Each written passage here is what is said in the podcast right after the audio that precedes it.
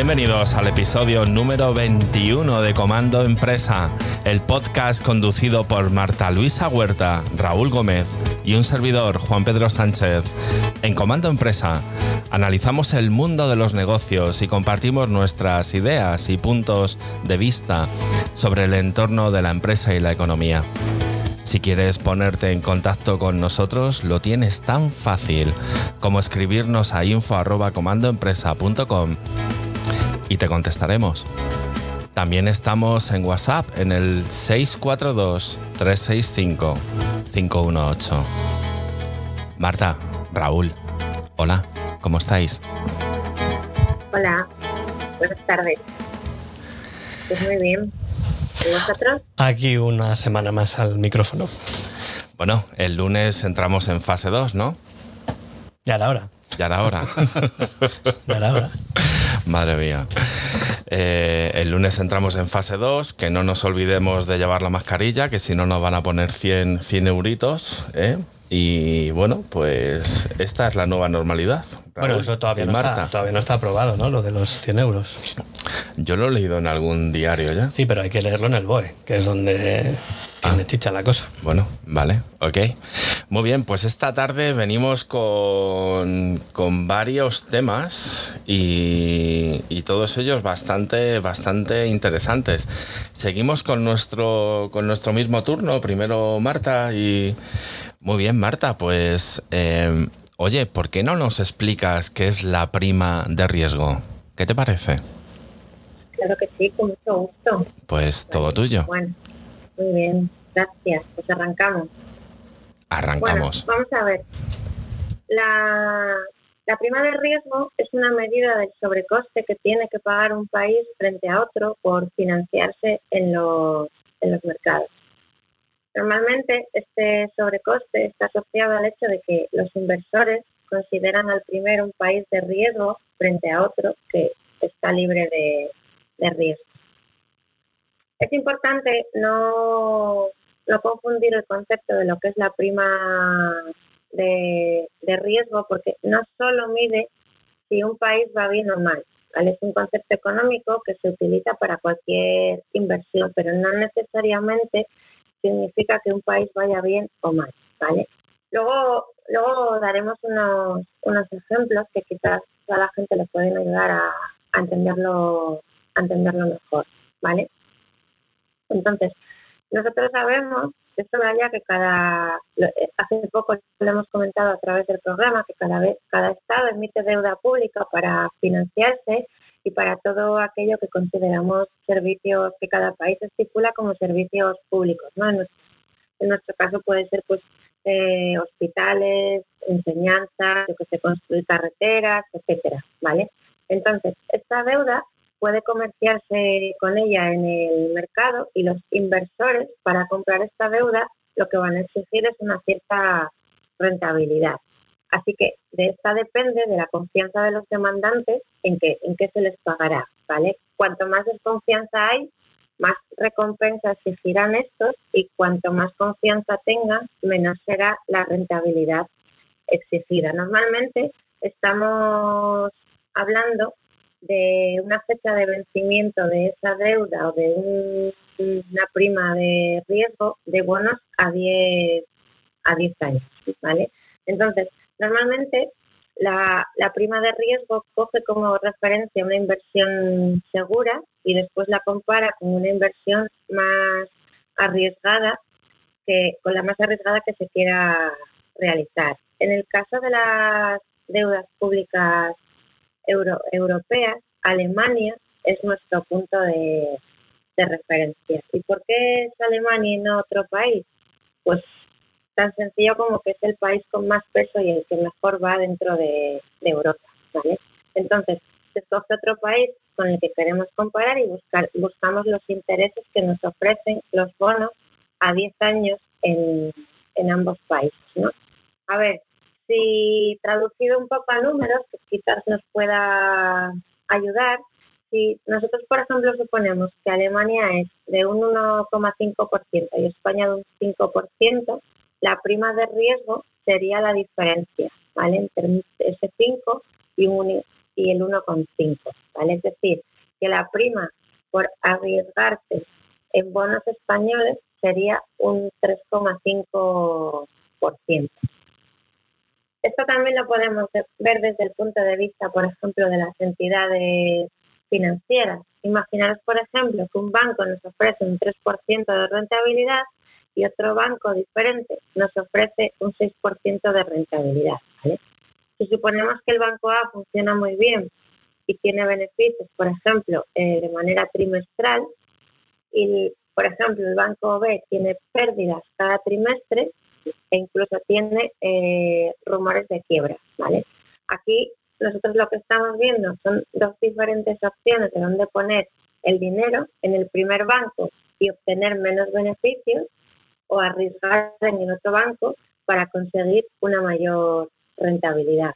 Con lo cual, hemos visto que en un banco sería un 3% y en otro banco un 6%, ¿no? La prima de riesgo que tendríamos que asumir sería un 3% que coincide con la diferencia que hay entre las dos eh, recompensas del banco, ¿vale? ¿Qué es lo que está ocurriendo en la, en la actualidad? Pues actualmente, y como fruto de la crisis originada por el COVID-19, pues todos los valores están absolutamente mm, desvirtuados, ¿vale? Porque, bueno, la, prima de riesgo también está directamente relacionada con el PIB y con la tasa de desempleo que tenemos en este, en este país en el momento. Entonces, yo creo que no es, bueno, no es nada favorable dar los datos de la prima de riesgo que tenemos ahora, pero porque de alguna manera no es del todo real. O sea, si, es real porque es un dato que sacan las administraciones públicas y no tenemos por qué no fiarnos, pero cuando digo que no es real, me refiero a ahora mismo la situación, bueno, pues es de un estancamiento, ha habido un confinamiento, ha habido estancamiento, la gente no hemos podido ir a trabajar y tal, ¿vale? Entonces, bueno, los datos que estamos obteniendo en este trimestre no son nada buenos, pero insisto en que tampoco son del todo del todo representativos, ¿vale? Para la posible reactivación de la economía que se espera ocurra en breve, ¿no? A partir de prácticamente mediados de julio. No sé a qué velocidad, pero se espera que sea a partir de mediados de julio. Pues eso es un poco lo que es la prima de, de riesgo, chicos. Muy bien, Marta, genial. Pues eh, yo creo que nos ha quedado mucho más claro. Seguiremos incidiendo en este, incidiendo, incidiendo en este, en este aspecto. Eh, Raúl, oye, una cosa, ¿pueden tomarme la temperatura en mi puesto de trabajo o cuando quiera entrar a una tienda? ¿Cómo lo ves? Como se suele decir, me alegro que me haga esa pregunta, ¿no? Porque es un tema que, a los profesionales nos trae de cabeza en los, en los últimos días. Eh, la pregunta que nos hacen nuestros clientes que pues, tienen un comercio o un establecimiento abierto al público es si pueden tomar la temperatura a los clientes que, quieran entrar en el negocio. La temperatura corporal eh, es una información que, según sea tratada, puede tener la condición de dato personal y evidentemente pues queda amparada por la ley de protección de datos. Es más que evidente que eso que se ha venido a denominar la nueva normalidad, que bueno, una palabra así un poco de aquella manera, en la que vamos a tener que vivir mientras dure esta crisis sanitaria, va a hacer que muchas acciones que antes, bueno, pues nos podían parecer totalmente insólitas, se conviertan ahora en cotidianas y van a pasar a formar parte, sin duda, de nuestra rutina mm, casi casi diaria. Eh, mi percepción es que la toma de temperatura a las personas eh, está siendo algo bastante generalizado en diferentes entornos, se está haciendo de una manera más extendida al acceder a oficinas donde trabajamos, o, cuando vamos a un comercio, aunque solo sea pues para, para echar un vistazo, no, no hace falta que, que, sea comprar, se trata de, de, una de esas nuevas medidas implementadas para, para evitar así los nuevos contagios por coronavirus. Sin embargo, la Agencia Española de Protección de Datos eh, deja claro, ha afirmado taxativamente, que estas tomas de temperatura suponen una injerencia particularmente intensa en los derechos de los afectados y que se está realizando sin un criterio previo fijado por las autoridades sanitarias. Es, muy importante tener en cuenta que, bueno, pues dependiendo de cómo se haga, dependiendo de cómo nos tomen la temperatura, eh, esta circunstancia puede implicar eh, un tratamiento de datos personales que tenga, que puede llegar a tener importantes implicaciones legales, sin perjuicio, sin perjuicio de que creo que todos eh, entendemos que es una medida que es necesaria, que es por seguridad y que se hace para proteger a todos los empleados, a, los, a los propios clientes.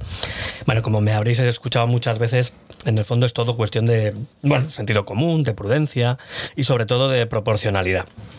La pregunta, ¿no? ¿Es legal? ¿Es legal que me tome la temperatura? Pues no lo sé, nadie lo sabe. Está claro que con el proceso de desescalada, que es esta otra palabrita que se las trae, se han generalizado esas medidas que estamos comentando y que, como decía antes, a nuestra Agencia de Protección de Datos Personales le preocupa que se realicen con plenas garantías. Lo primero que tenemos que aclarar y que quede, vamos, absolutamente claro es que no hay ninguna norma legal ahora mismo vigente que obligue a tomar la temperatura de nadie. Y por eso la administración eh, dice que bueno, que esto se está haciendo sin que exista un criterio técnico y bueno, y más teniendo en cuenta que es un procedimiento bastante intrusivo en la intimidad de cada uno. De momento no consta ningún criterio técnico en el, del, Ministerio de Sanidad. Así que ¿es legal? Bueno, pues no está claro, no está nada claro.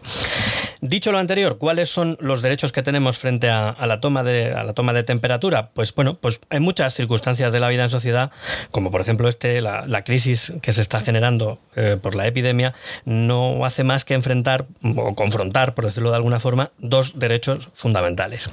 De un lado tenemos el derecho a la privacidad de las personas, a que nadie conozca tu temperatura, por decirlo así fácilmente, y por otro el derecho a la salud en su vertiente colectiva, de salud pública, es decir, el derecho de la, salud de la sociedad. ¿Qué podemos hacer? ¿Cómo podemos mezclar estos dos derechos? ¿Cómo podemos hacerlos convivir?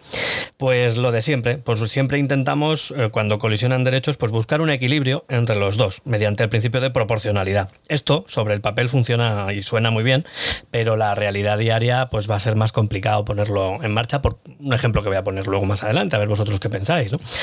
Hemos también de acudir a otro de los principios eh, que se establecen en materia de protección de datos, que es el de limitación de la finalidad que básicamente establece que los datos que se puedan recabar para una determinada cosa se utilicen única y exclusivamente para el fin para el que están destinados y nunca para otro. Los datos que se obtengan y que puedan ser objeto de tratamiento deben ser adecuados, deben ser pertinentes y deben estar limitados a lo estrictamente necesario para los fines para los que se han recabado. Es decir, que la temperatura de las personas no pueda utilizarse para cualquier otra finalidad que no sea la de comprobar que no tienen fiebre en ese momento. Y nada más, nada más. Bien, bueno, ya hemos llegado hasta aquí y tenemos el dato de la temperatura de una determinada persona, o no, porque no se ha dejado tomar, pero bueno, supongamos que no queremos que nos tomen la temperatura. ¿Me pueden impedir que entre a un determinado establecimiento? Pues tampoco está claro. Yo siento estar siendo tan poco eh, concreto, pero es que las cosas desde un punto de vista legal no siempre están, no siempre están claras, ¿no? Es obvio que teniendo en cuenta que la situación a la que nos enfrentamos eh, es totalmente inédita, lo normal es que todo el mundo colabore, porque es una medida preventiva, que, lo único que busca es el bien común. Pero mm, imaginemos, por ejemplo, que no nos dejan subir al avión para disfrutar, porque volveremos a viajar en avión, ¿eh? que nadie se confunda, para disfrutar de nuestras vacaciones, que claro, nos han costado un dinero, y que porque, bueno, pues, pues nuestra temperatura es superior a la normal y no nos dejan entrar ahí ya no nos viene tan bien lo de la salud pública, ¿no? Porque, claro, a falta de un criterio sanitario o técnico, la Agencia de Protección de Datos nos dice que deberían considerarse, entre otras, medidas relativas a la información clara a los clientes y a los usuarios sobre los mecanismos o los criterios elegidos para permitir que las personas a las que se detecte una temperatura superior a la normal, pues puedan reaccionar ante esa decisión de impedirles el acceso a un recinto determinado. Es decir, que todo el mundo que vaya a comprar un servicio o un producto o algo, que, sepa de antemano a lo que se puede exponer. ¿no? De hecho, la propia Agencia de Protección de Datos dice mm, literalmente en una de sus últimas publicaciones que el personal que se dedique a esto debe estar cualificado para poder valorar esas razones adicionales ¿no? o, que, que deben establecerse en un procedimiento para que la reclamación que luego se pueda producir se dirija a la persona que pueda atenderla y en su caso permitir el acceso. Bueno, pues como veis aquí hay un caos total porque todavía no está claro cómo se va a hacer esto. Bueno, lo que sí que tiene que tener claro la persona a la que no le dejan acceder es que puede reclamar cualquier ciudadano que vea eh, vulnerados sus derechos en materia de protección de datos, por ejemplo, o en materia de consumo, por supuesto, pues puede poner la eh, correspondiente reclamación tanto en la Agencia de Protección de Datos como en los departamentos de consumo correspondientes. ¿no? Y para terminar, y sin entrar en mucho detalle, porque aquí sí que hay mucha más problemática, es eh, qué ocurre si me quieren tomar la temperatura en mi empresa para acceder a mi puesto de trabajo. Eso. Que, a ver, que ya te, ya ¿qué ocurre? ¿Ya te han tomado la temperatura o no? Eh, no, eh, estarán en ello. Pues según recoge el Reglamento Europeo de Protección de Datos, en su artículo 9.2, el tratamiento en este caso estará permitido cuando sea necesario para fines de, mm, bueno, pues de medicina preventiva o laboral o evaluación de la capacidad laboral del trabajador, diagnóstico médico, prestación de asistencia o tratamiento de tipo sanitario, ¿no? o incluso gestión de los sistemas y servicios de la asistencia sanitaria de la empresa, que tengan una enfermería, etcétera, etcétera. Además, tiene que quedar claro que en base a la obligación que tienen todas las empresas, todas las empresas de garantizar la seguridad y salud de sus trabajadores, eh, que los trabajadores que están en su servicio, esa obligación operaría como excepción que permite el tratamiento de, datos de salud, por ejemplo, cuando se hacen eh, esos reconocimientos médicos ¿no? anuales a los, a los trabajadores, eh, en el sentido de, bueno, pues de acumularlos para luego posteriormente ser tratados. Como veis, una cosa son los clientes que pueden entrar en una mesa y otra muy distinta, pues son los propios trabajadores de la empresa. Muy bien. Bueno, pues nos queda un poco más, más claro. Eh, Marta, ¿cómo estás? ¿Sigues por ahí, verdad? Sí, sí, sigo aquí. Eh, Estaba escuchando atentamente a, a, Raúl, porque es verdad que al final nos dejamos un poco, ¿no? Medir la temperatura. Claro. Pero bueno, por seguridad propia y por seguridad del resto. Muy bien. Oye, Marta, ¿qué son los PMI? Creía que eran unos zumos. Ay, qué mal andamos, Juanpe, no puede ser. Que son unas siglas, pero bueno, igual es que valen para muchas cosas. En este caso, ah, no vamos a anunciar zumos, no vamos a anunciar zumos. Otro día no sé, hoy no. ¿Vale? A ver, los, el PMI son indicadores, ¿vale? En realidad vienen de siglas británicas y traducido al castellano serían los índices de gestión de compra. Hay gente que son indicadores del todo el grupo de indicadores que se, económicos que utilizamos como los, cualquier KPI, ¿vale? Entonces, al final el PMI es un indicador que lo que hace es testar la, la salud de la, de la economía, ¿vale? Es un indicador macroeconómico que se utiliza eh, habitualmente para obtener información sobre un sector de la economía en concreto y así poder eh, realizarle un seguimiento un sector concreto de la economía, como digo, y también que lo podamos eh, calcular de manera estacional, ¿vale? Porque nosotros no, no tenemos eh, el mismo trabajo ni el mismo índice de venta en determinados sectores en función de la época del año que sea, ¿vale? Entonces, este indicador se obtiene a través de datos que obtenemos de las empresas, suelen ser, suelen ser indicadores bastante reales porque no necesitan números confidenciales de, de la empresa, por lo que muchas compañías se prestan casi de manera voluntaria a participar en ellos. Las, las respuestas que obtenemos no, no, no, son, no son indicativos de expectativas de ventas de un futuro, ni tampoco de variaciones que vayan a sufrir esas variaciones positivas o negativas que vayan a sufrir esas ventas, sino que bajo determinados datos reales, se pregunta sobre las, tendencias y la dirección que toma en cada momento la economía. De ese modo, también podemos obtener, en muchos casos, determinadas variables que influyen positiva o negativamente sobre, sobre ese volumen de, de ventas o de tendencias. Entonces, para obtener esos indicadores se hacen unos cuestionarios que van relacionados con la, con la producción, con los nuevos pedidos, con la ocupación, con el término de entrega a proveedores y a clientes. De alguna manera se está midiendo así el nivel de satisfacción de esos clientes y el stock de compras. A cada uno de estos parámetros se le asigna un determinado porcentaje y bueno, mediante una fórmula matemática que tampoco vamos a entrar en ella, se obtiene ese valor para el, PMI, ¿vale? Entendemos que eh, como siempre hay que poner un límite en algún sitio, entendemos que cuando nosotros obtenemos un valor para ese PMI igual a, a 50, pues bueno, pues como que ni frío ni, ni calor, ¿vale? sí que se realizan ventas, se, manera, se realizan ventas eh, prácticamente de manera constante y continua a lo largo, a lo largo del año y no se sufren grandes eh, variaciones, ¿vale?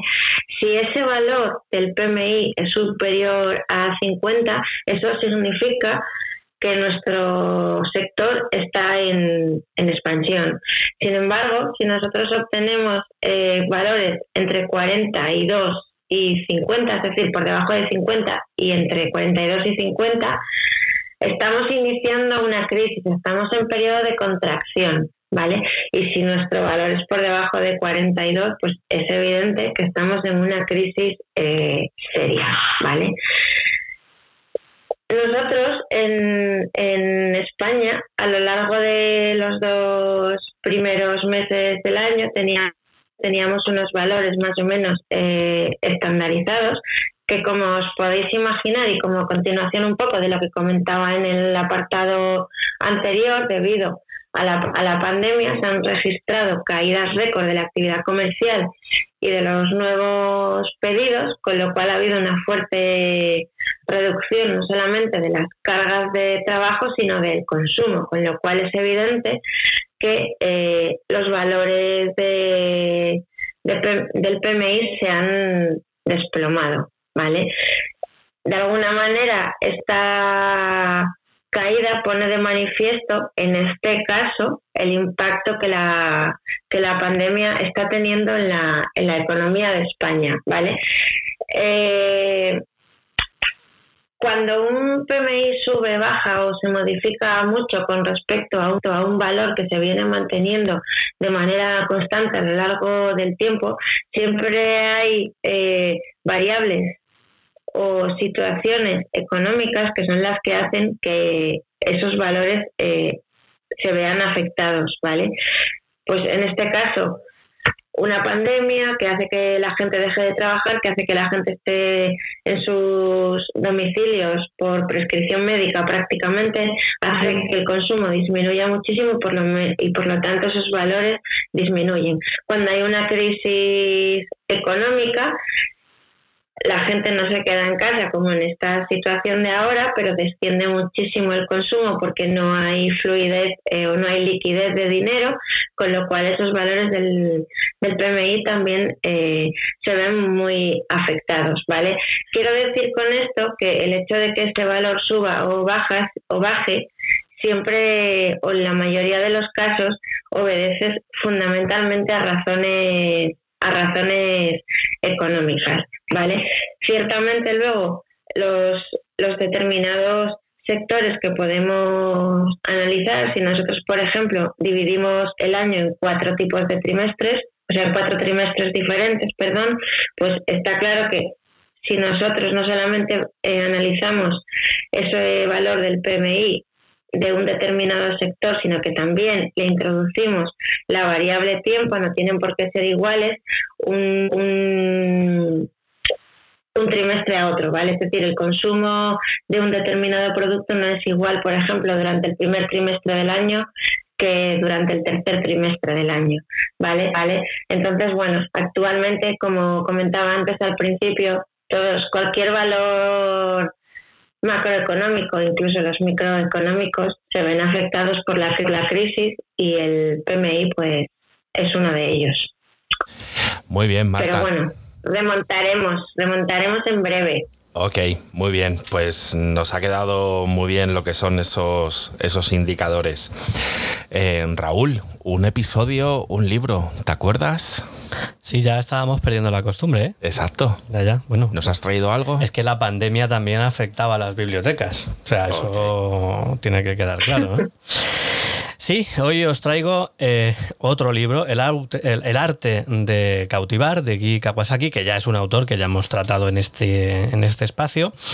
Está publicado en Editorial Gestión 2000 y eh, es del año 2011. El poder de cautivar, según el gurú de la gestión empresarial eh, Guy Kawasaki, no tiene nada que ver con manipular a las personas. En realidad, se trata de transformar situaciones y relaciones humanas. Eh, en realidad, bueno, pues como decimos, supone convertir la hostilidad en cortesía y esta en afinidad. Es, en definitiva, convertir a los escépticos en cínicos eh, perdón, a los escépticos y cínicos en creyentes y a los indecisos en fieles. Se puede cautivar a una persona en una mera transacción comercial, en una negociación de alto nivel o, bueno, con una simple actualización de, por ejemplo, del perfil de Facebook. Cautivar de una manera correcta tiene más poder que la persuasión tradicional, la influencia o las diversas técnicas comerciales conocidas hasta ahora. Este libro explica todas esas tácticas que necesitamos para preparar e iniciar una estrategia que cautive a los demás. Las enseñanzas que nos muestra Kawasaki son fruto en gran parte de su desempeño en Apple, pero también de su larga experiencia como empresario.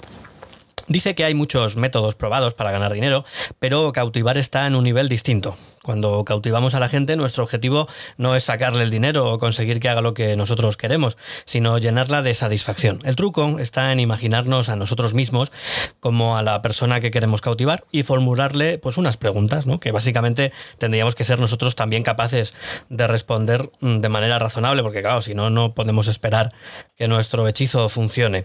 En primer lugar, tendríamos que decir qué quiere esa persona. Mm, no podemos culpar a nadie por preguntarse cuáles son nuestras motivaciones. Eso no significa que debamos no sacar provecho, pero tenemos que revelar nuestra motivación para así generar confianza en la otra persona. Eh, la otra persona tiene que tener claro si vale la pena el cambio. El paso siguiente es ayudar a la persona que queremos cautivar a entender cómo se vincula nuestra causa a lo que ella quiere. Los beneficios del cambio deben superar sus costes y las ventajas de permanecer igual. Y también tenemos que tener claro que la persona tiene que saber si puede cambiar aunque la persona pueda hacerlo y crea que vale la pena, y eh, quizá esté convencida de que ese cambio no es posible. ¿no? Cautivar no siempre, dice el autor, eh, no sirve para que nos salgamos con la nuestra y que solo nosotros nos beneficiemos. Al contrario, si queremos que el hechizo dure, también otros deben beneficiarse.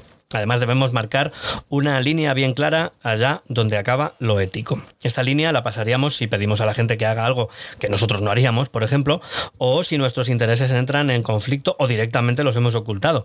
Tampoco debemos decir mentiras nobles o, piadosas para engañar al otro.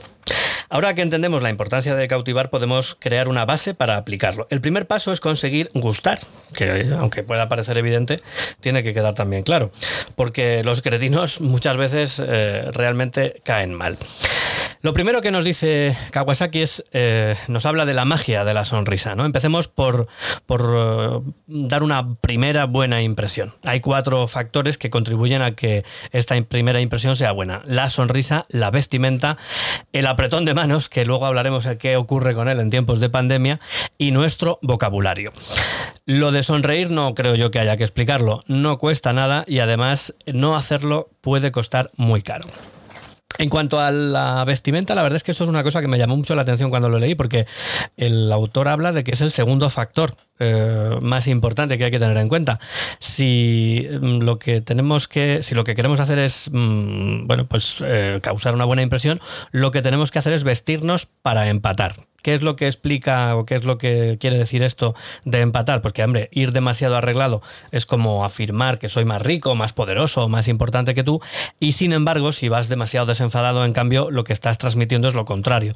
Pues que no te respeto y que me visto como me da la gana. La igualdad de vestimenta da a entender que somos iguales, que lo recomendable es dejar nuestro ego de lado.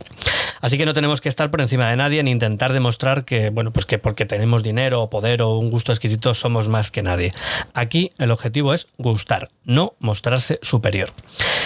El autor continúa hablando de la perfección en el saludo y, dice lo importante que es el apretón de manos. Claro, este libro no, bueno, ni este libro ni nadie tenía claro eh, la situación que se iba a eh, que se iba a, plantear. Por lo tanto, bueno, el autor mm, creo que va a tener que obligatoriamente sacar una actualización de este apartado dadas las circunstancias.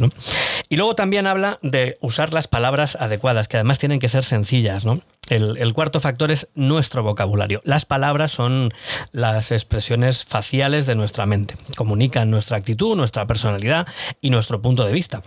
Las palabras que son erróneas realmente causan una impresión equivocada, por lo que debemos ser breves, ser concisos, no utilizar analogías ilógicas o ambigüedades y huir sobre todo de los circunloquios.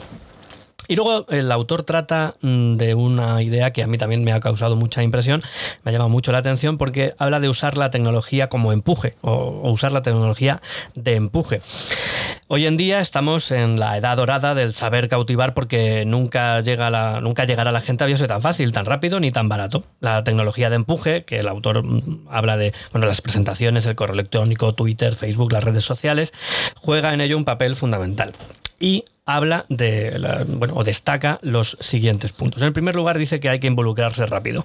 Cuando la gente interactúa con nosotros, tenemos que contestar de forma, bueno, pues no inmediata, pero prácticamente inmediata. No podemos pensar que contestando a los dos o los tres días vamos a cautivar.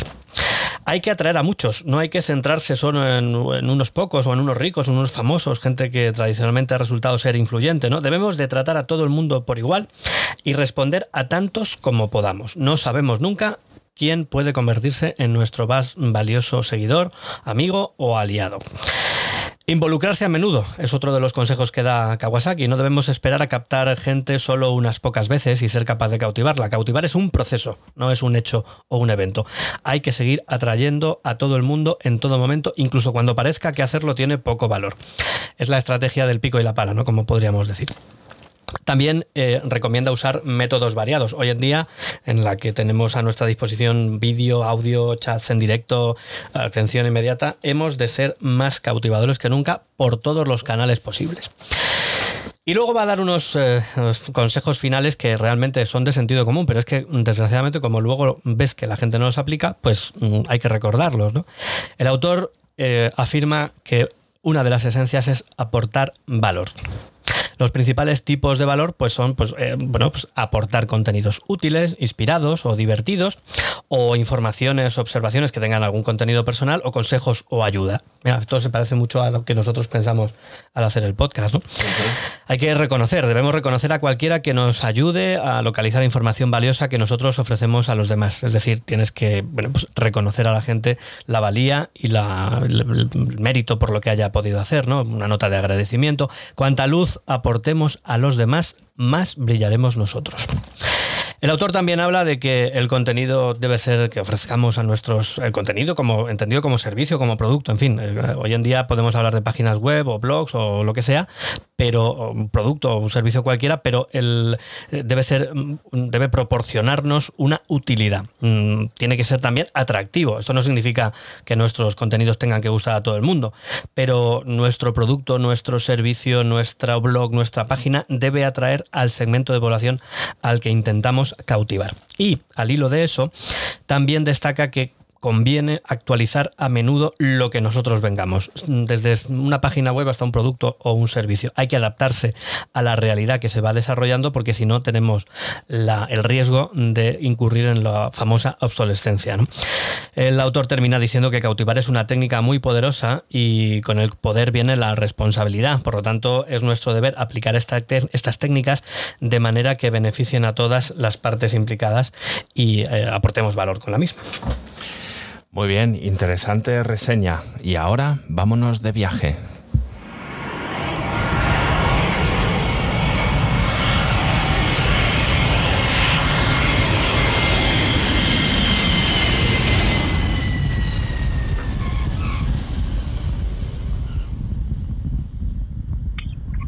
Muy bien, estamos llegando a la isla de Pascua y esta semana ¿a quién tenemos como nominados, Marta?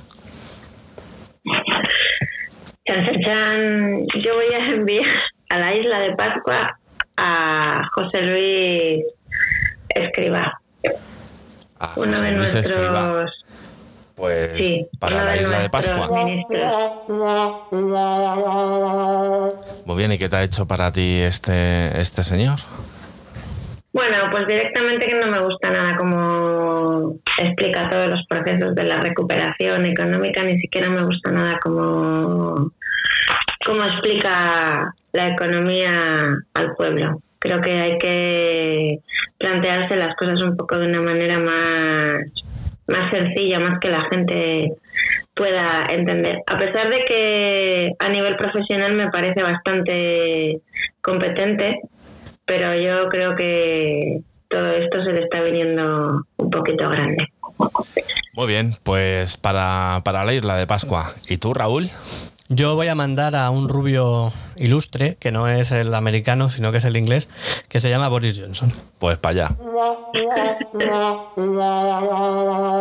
Básicamente porque está otra vez dando la murga con el Brexit, al que parecía antes de la pandemia que ya lo habíamos superado, pero bueno, se está resistiendo y la verdad es que esto es muy cansino porque además eh, en las actuales circunstancias, cuanto antes nos olvidemos de esto, mucho mejor. Muy bien. Pues vamos a cambiar ahora y vamos a coger otra vez el avión.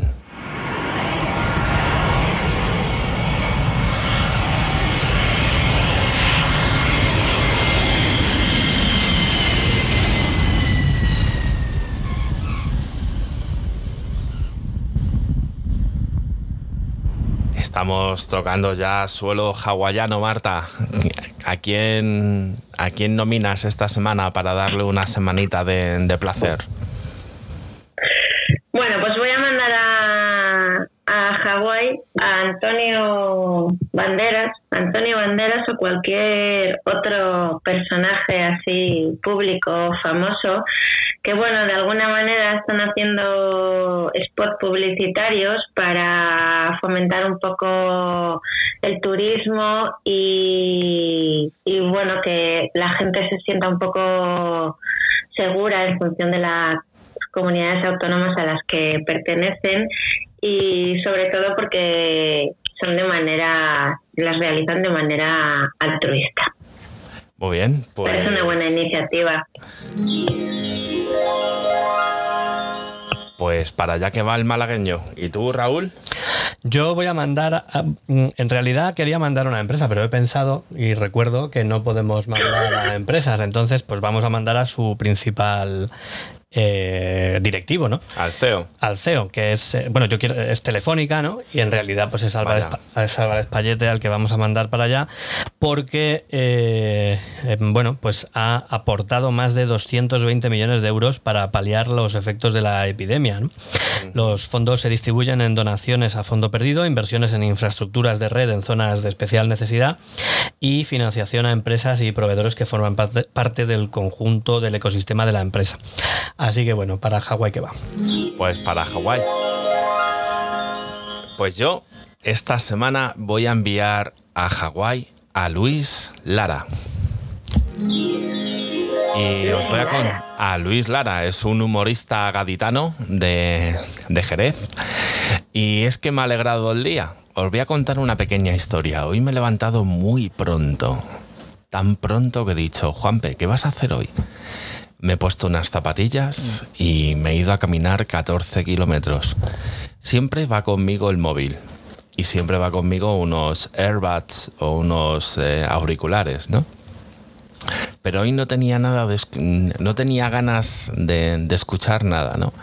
Hasta que hasta que de repente, caminando yo solo, con Migus, eh, me ha venido un, flash a la memoria y ha aparecido un, monólogo de este genial humorista que lo podéis encontrar en YouTube y la verdad es que merece la pena. Es, eh, un tío de lo más majo, así que como, como me ha alegrado el día, pues, pues para allá que va, a Hawái.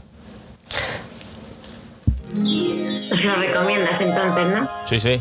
Lo podéis poner Luis Lara en YouTube y seguro que os va a cambiar el día. Muy bien. Bueno amigos, y llegamos al final de este episodio. Si alguien tiene alguna pregunta que nos quiera hacer, puede escribirnos un correo electrónico a info.comandoempresa.com y estaremos encantados de contestarle. Aprovechamos para informaros que podéis encontrarnos también en Twitter, LinkedIn, Facebook y ahora también en WhatsApp en el número 642-365-518. Mil gracias por vuestras valoraciones de 5 estrellas en Apple Podcast, vuestros me gusta y comentarios en iBox, Spotify o en vuestra plataforma favorita. Ahora sí, amigos, hasta nuestro próximo episodio. Permaneced curiosos, porque el mañana es hoy. Saludos, nos escuchamos.